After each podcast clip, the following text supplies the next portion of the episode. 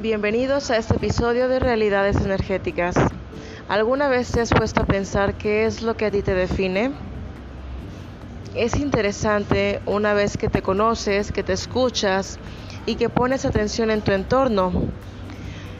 A lo mejor te dejas llevar por lo que dicen las personas de ti en comentarios, buenos o malos, y crees que esos comentarios te están definiendo. A lo mejor los límites que están en tu núcleo familiar crees que son parte de ti, crees que es lo que te define. A final de cuentas has crecido con ese tipo de límites y no ves nada más aparte de ellos hasta que eres capaz de ver esos límites. Quizá a ti te define tu profesión, el que traigas o no traigas dinero, el que traigas un vehículo nuevo o uno viejo o andes en camión. ¿Qué es lo que a ti te define realmente?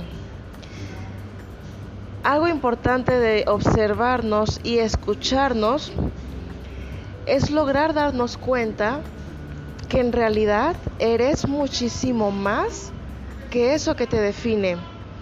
De manera cultural y social nos han hecho creer que valemos muy poco. Nos han hecho creer que el dinero vale más que nosotros, que una clase social vale más que nosotros, que el que tengas estudios universitarios o no vale más que tú. Nos han hecho creer un montón de cosas porque es una manera de que te puedan meter en algo cuadrado cuando tú no eres cuadrado.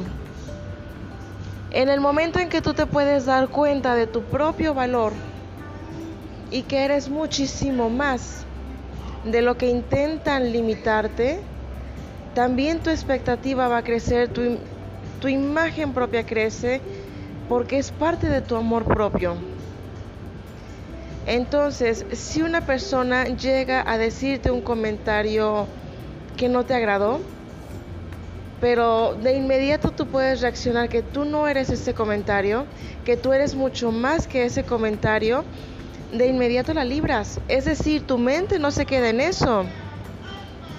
Cuando te llegan un montón de pensamientos a la mente y es un momento en que no puedes como, pues te dejas llevar como gorda en tobogán. Lo mejor que puedes hacer es decir, eres más que esos pensamientos, eres muchísimo más que lo que te dice tu mente.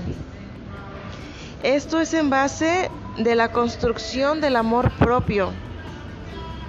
Y el amor propio no solamente es mirarte al espejo y decir qué guapo, qué guapa soy. El amor propio también es mirar tu oscuridad y darte cuenta que allí no hay ningún monstruo, que tú no eres un monstruo conforme a la sociedad o lo que te dicen. Es mirar tu oscuridad, mirar tu soledad, mirar las etiquetas que te has puesto y darte cuenta que eres muchísimo más que eso. Y que la situación actual que estés viviendo, sea la que sea, no te define. Que la situación mundial que está pasando no te define. Que el hecho de que tú tengas muchísimo dinero, que tengas millones en tu cuenta bancaria, que traigas en tu cartera o en tu bolsa siempre miles de pesos, no te define y el que no traigas ni un solo peso contigo de dinero tampoco te define, porque eres muchísimo más que eso. Entonces, no hay un miedo de que hoy me da miedo tener mucho dinero, hoy me da miedo no tener dinero. No, porque te das cuenta de tu valor y sabes que eres muchísimo más que eso que dicen. Eres muchísimo más que la situación actual que puedas estar viviendo. Así sea una situación buena. Eres muchísimo más que eso. Insisto, el hecho del amor propio, el conocerte, el escucharte, el reconocer tus sombras, el reconocer tus miedos, y que no venga otra persona a decírtelos a la cara y tú te quedes así como lampareado porque, ay Dios de mi vida, vio mi parte oscura. No, tú ya la conoces. Y tú sabes que eres mucho más que eso. Esto es parte de lo que puedes sembrar y cosechar del amor propio. El amor propio es de las construcciones más importantes que tú puedes hacer en toda tu vida es el pilar más importante que puedas tener. Ya lo había dicho en un post anterior. Conforme tú ves la vida, es como la vida te ve a ti.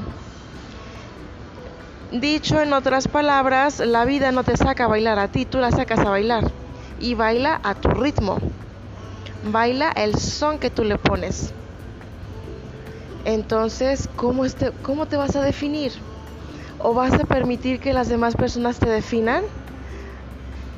No. La verdad es que eres mucho más que todo eso.